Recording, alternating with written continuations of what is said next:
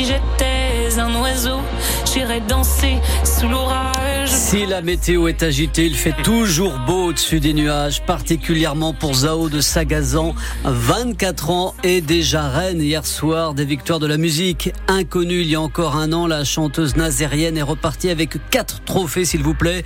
Révélation féminine, révélation scène, meilleur album et meilleure chanson originale. Pour celle-ci, la Symphonie des éclairs, la seule pour laquelle d'ailleurs le public vote. Zao de Sagazan, très ému sur scène. J'ai écrit cette chanson, euh, je l'aime trop, cette chanson elle est trop importante pour moi. Elle raconte toute ma vie euh, et je me suis rendu compte qu'en pleurant sur mon piano, ça me faisait un bien fou, ça faisait de mal à personne et surtout ça faisait des jolies chansons. Et je me suis rendu compte que ce que je pensais être mon plus grand défaut dans ma vie était finalement ma plus grande qualité. Je finirai cette phrase par une phrase que je finis toujours par dire à mon concert. Être sensible, c'est être vivant et nous ne sommes jamais trop vivants. Pour toutes les petites tempêtes qui m'écoutent, bravo d'être vous. Merci infiniment.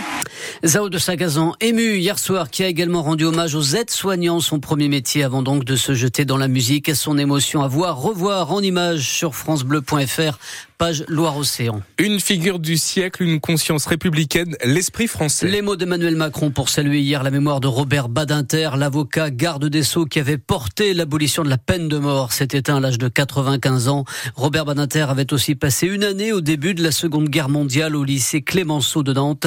Depuis hier soir, des anonymes peuvent également venir signer un registre de condoléances au ministère de la Justice à Paris.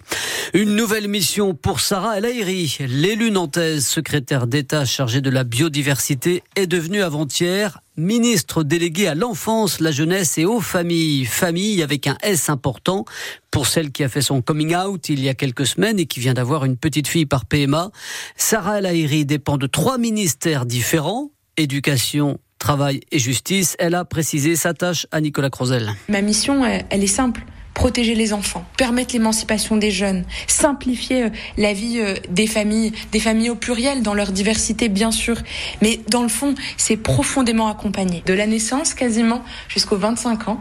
Au quotidien, ça va être euh, les mille premiers jours, l'émancipation, le monde associatif, le service civique, les modes de garde, l'accompagnement de la parentalité. Mais tout ça ne se fera qu'avec la même méthode, celle que j'ai depuis 2017, beaucoup d'écoute, du dialogue avec les associations, avec les élus locaux, avec finalement tous ceux qui au quotidien s'occupent des enfants, qu'ils soient euh, bénévoles ou professionnels, parce que c'est comme ça qu'on réussira à construire, euh, je crois, la société la plus apaisée et d'apporter des réponses à, chacune euh, des familles, à chacune des situations. Sarah Lahiri, première interview en tant que ministre déléguée à retrouver en intégralité sur francebleu.fr. Elle sera d'ailleurs en séminaire ce matin à Matignon avec tous les membres du gouvernement de Gabriel Attal, désormais au complet. L'homme qui a blessé un père et son fils à coups couteau en début de semaine à Sion-les-Mines, tout au nord de la Loire-Atlantique, est placé en détention provisoire. Il a reconnu être l'auteur de l'agression, mais les raisons restent inconnues.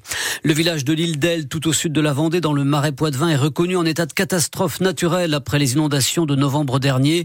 Plusieurs habitants avaient dû quitter leur maison. Une mère et ses deux enfants avaient même été élitreillés après le débordement de la Sèvre niortaise.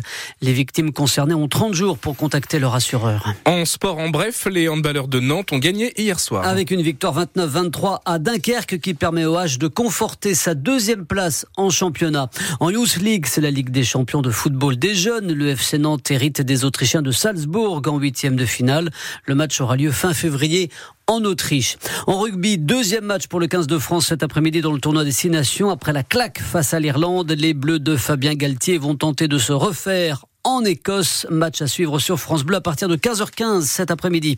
Et puis, nous vous en avions parlé cette semaine. Les volleyeuses de Nantes joueront, elles, leur finale retour de Coupe d'Europe mercredi 28 février à la Trocardière à. Match à guichet fermé, 4500 spectateurs annoncés et le club cherche un diffuseur télé pour retransmettre la rencontre. Elles ont osé se qualifier.